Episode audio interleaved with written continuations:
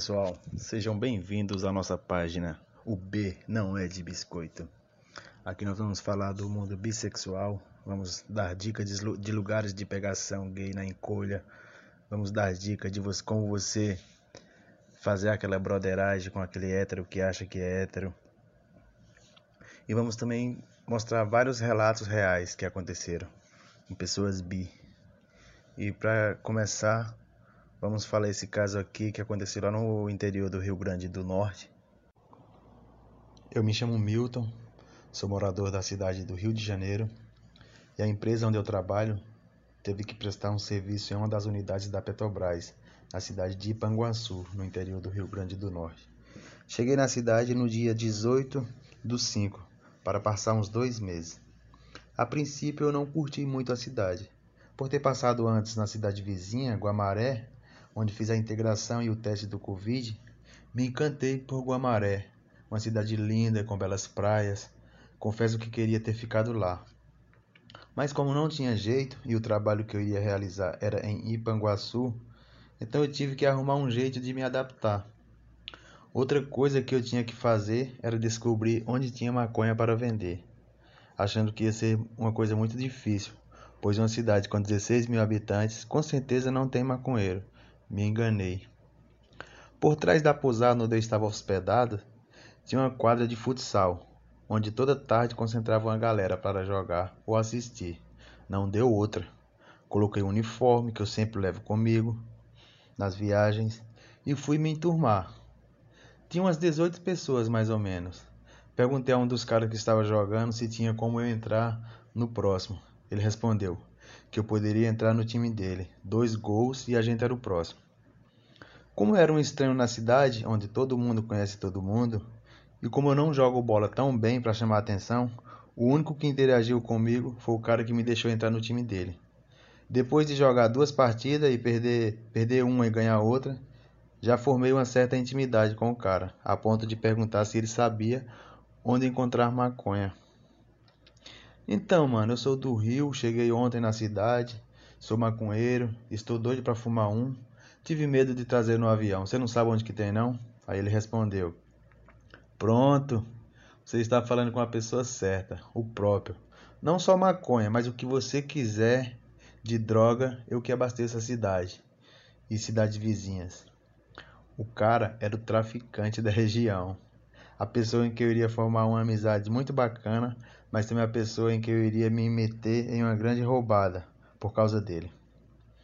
Tive um susto a princípio, mas passou rápido. Mesmo sendo quem ele era, me deu muita atenção, foi um cara muito bacana, ao contrário dos outros. Trocamos o WhatsApp e ele deixou bem claro que o que eu precisasse poderia falar com ele. Peguei maconha com ele umas duas vezes. Mandava mensagem e combinava um local para pegar. Um certo dia, ele que me mandou mensagem. Estranhei, pois eu que sempre o chamava quando precisava do verde. Ele estava me convidando para ir tomar um, uma gelada na casa dele. Estava ele, a esposa dele e um casal de amigos. Como eu estava com poucos dias na cidade, ele era a única pessoa que eu conhecia e devido a esse encontro para pregar a droga, começamos a formar uma, um pequeno vínculo de amizade. E mesmo com o pé atrás, mas ao longo da história vocês vão ver que eu sou um cara destemido. Aceitei o convite. Chegando lá, foi fácil interagir com a galera. Todos estavam bebendo e usando uns alucinógenos, então a recepção foi a melhor possível. Viramos à noite, bebendo, fumando, dançando e jogando conversa fora. Uma coisa que me chamou a atenção foi algumas armas espalhadas pela casa. Mas ele fez questão de me tranquilizar. Disse para ficar de boa, que aquilo era normal na casa dele. Sendo quem ele era, com bastante gente querendo sua cabeça, ele tinha que ter aquilo em casa. Com isso eu pensei: meu Deus, aonde eu estou amarrando o meu burro? Mas como já estava para lá de Bagdá e me divertindo bastante, logo acostumei com toda aquela situação. A noite foi muito agradável. Muitas histórias. Apesar da pouca idade, 22 anos, ele já tinha passado por várias situações na vida. E como eu trabalho viajando por esse Brasil afora, também tinha várias histórias pra, para contar. A noite fluiu e o vínculo de amizade que começou a surgir na quadra no dia em que nos conhecemos, depois daquela noite ficou mais forte. Mesmo ele sendo um cara cheio de marra, só vivia com uma arma na cintura, ter passado por situações complicadas na vida, eu percebi que ele tinha um carinho especial por mim. Talvez por ele ser tão novo e um histórico de vida meio tenebroso, ter poucos amigos ou quase nenhum, quando ele me conheceu, um cara com cultura diferente, sotaque diferente, estudado, talvez isso fez com que ele baixasse a guarda, abrindo espaço para uma amizade bacana. Passamos a nos ver todos os dias. Ele já sabia o horário que eu chegava do trabalho, por volta das 17h30. Sempre depois desse horário era certo ele me mandar uma mensagem. E aí, boy, vamos fumar uma? Isso passou a ser todos os dias. Quando não era para fumar um baseado, era para beber cerveja, comer alguma coisa. Sei que sempre saímos, eu, ele e a esposa dele. As duas primeiras semanas que estive na cidade, os meus rolês eram sempre com eles. Até que eu conheci, até que eu conheci um operador no campo de atuação onde eu trabalho. Antes de continuar com a história, quero abrir um adeno para contar que eu sou bissexual. Sinto atração por mulher e por homem. Costumo ficar mais com mulher, mas sempre que rola um interesse por um cara e é recíproco, eu não dou bobeira, não. Já fui casado com uma mulher durante três anos, tenho uma filha, mas pelo fato de gostar dos dois, nenhuma relação minha dava certo. Talvez fosse mais fácil gostar só de um, um homem ou uma mulher, mas infelizmente não consigo controlar meu desejo. Enfim, um certo dia fui fazer uma atividade onde eu teria que acompanhar um operador em toda a sua rotina de trabalho para avaliar o nível de ruído em que ele estava exposto.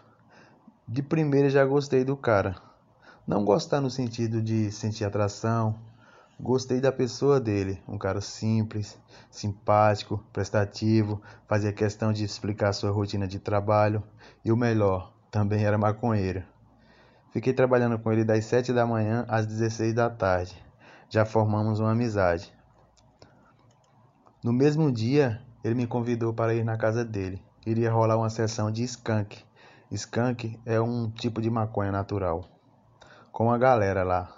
Lógico que aceitei de cara. Seria até bom para eu sair um pouco do núcleo do traficante, porque já estava fora do normal, todos os dias se encontrando. Fui para a casa do operador. Chegando lá, uma vibe muito legal. Uma galera astral, muita maconha, várias risadas, foi muito bom. E ali começava mais uma amizade bacana, só que dessa vez com o playboy da cidade. Sim, o operador era o cara mais popular da cidade. Todas as minas, as mais gatas, queriam estar com ele. Ficamos até tarde, fumamos, bebendo.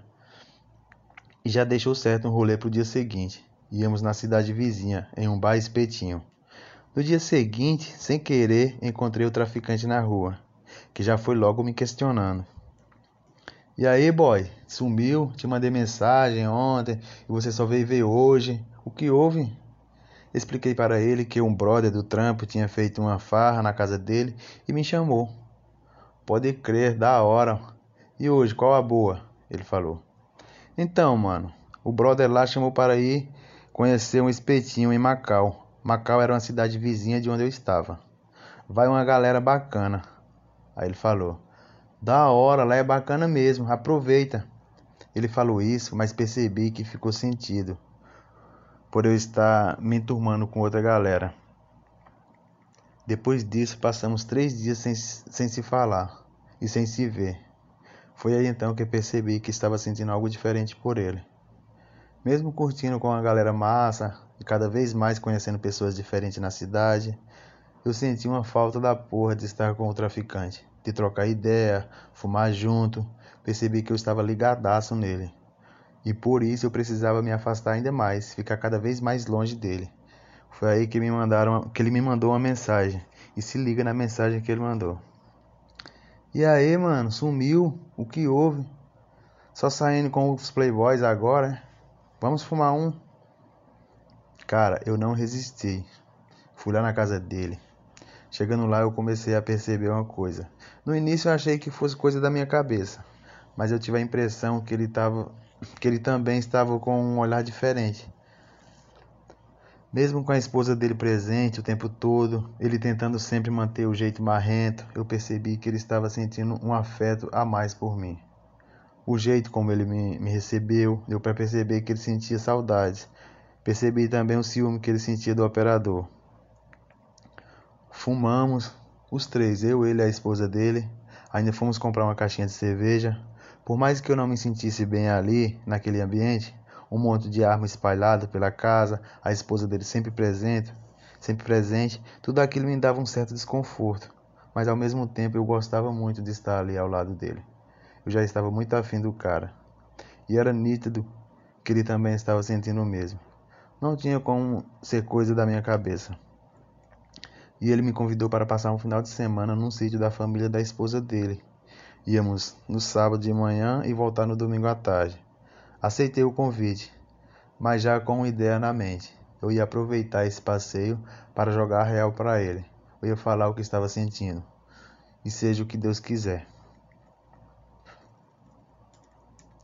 Da sexta para o sábado, um dia antes de ir para o sítio, eu saí para beber com o operador e companhia. Atra através dele conheci muita gente bacana na cidade e tinha que dar atenção a todo mundo. Por isso bebemos até tarde. No dia seguinte, fomos para o rolê no sítio.